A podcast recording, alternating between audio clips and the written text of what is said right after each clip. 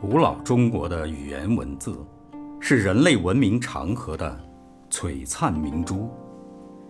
中华民族的诗词歌赋，是华夏儿女情感的独特表达。从《诗经》到诸子散文，再到《楚辞汉赋》，从魏晋文学到唐诗宋词元曲，无数经典呈现在我们面前。诵读经典，就是重塑心智、提升自我、涵养精神的过程。诵读让我们切身感悟到中华经典的语言之美、韵律之美、人生之美。正如古语所言：“读书如竹外溪流，洒然而往；咏诗如平墨风起。”薄烟而扬。当我们深情朗诵这首《诗经·周南·关雎》中的“关关雎鸠，在河之洲。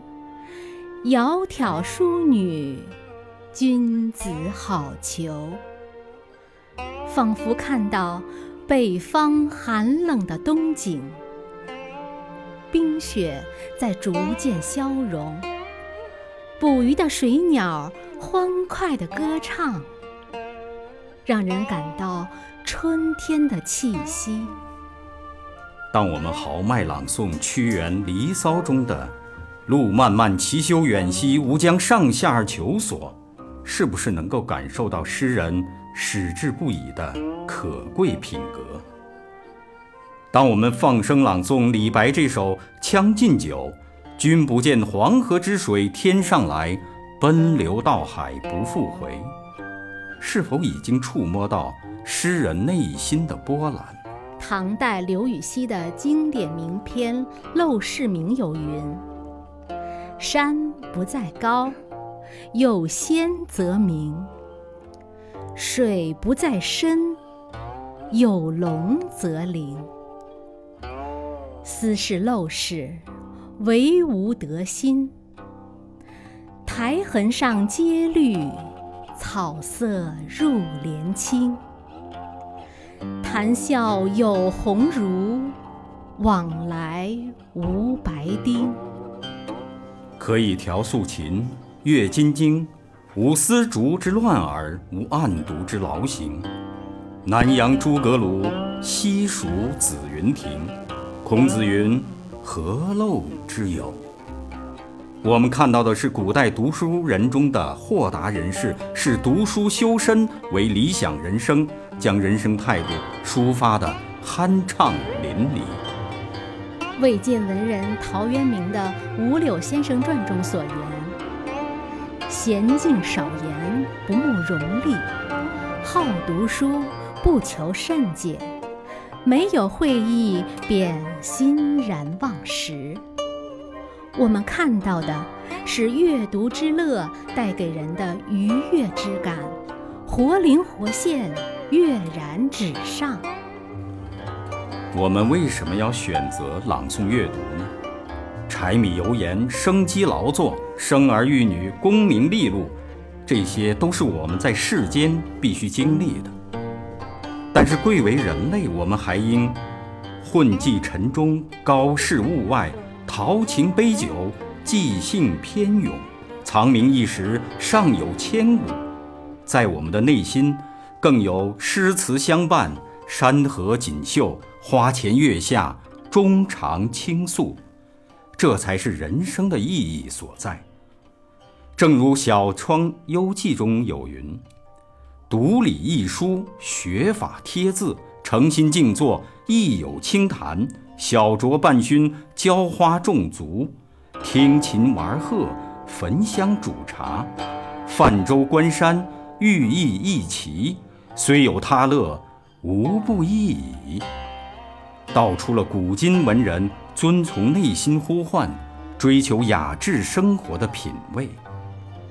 在工作生活之余。我们选择诗歌、小说、名篇佳作，与古人智者贤达交流对话，穿越时空，汲取精华，丰富阅历。正如南宋著名理学家、教育家朱熹创作的著名诗作《观书有感》所言：“半亩方塘一鉴开，天光云影共徘徊。问渠哪得清如许？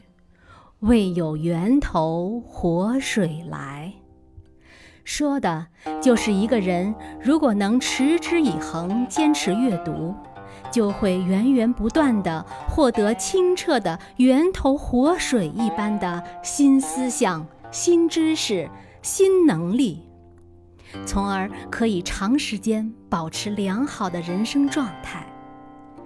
朗诵阅读可以让人生旅途更加丰盈。《千字文》中有一句话说。孔怀兄弟，同气连枝，交友投分，切磨珍贵。就是说，要常关怀自己兄弟，因为血脉相通，就像连理之树，枝叶永在一起。结交朋友，应当志趣相投，互相切磋劝诫，一起探讨研习。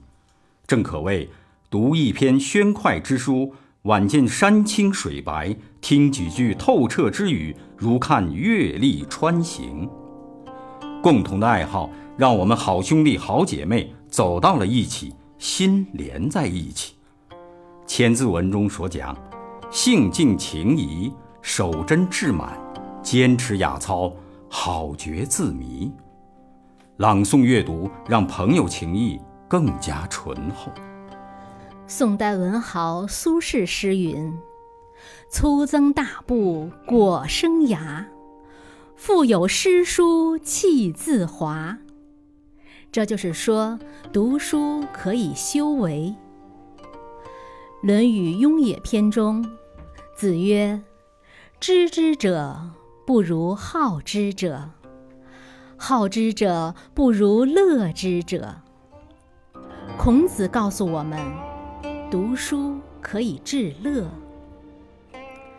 老子《道德经》第三十三章云：“知人者智，自知者明，胜人者有力，自胜者强。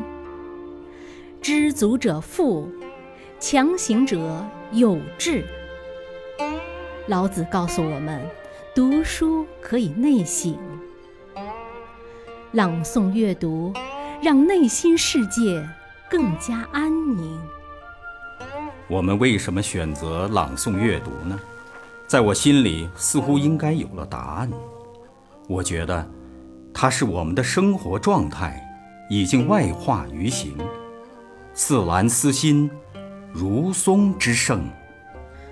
我觉得，它是我们的精神追求，已经渗透血脉。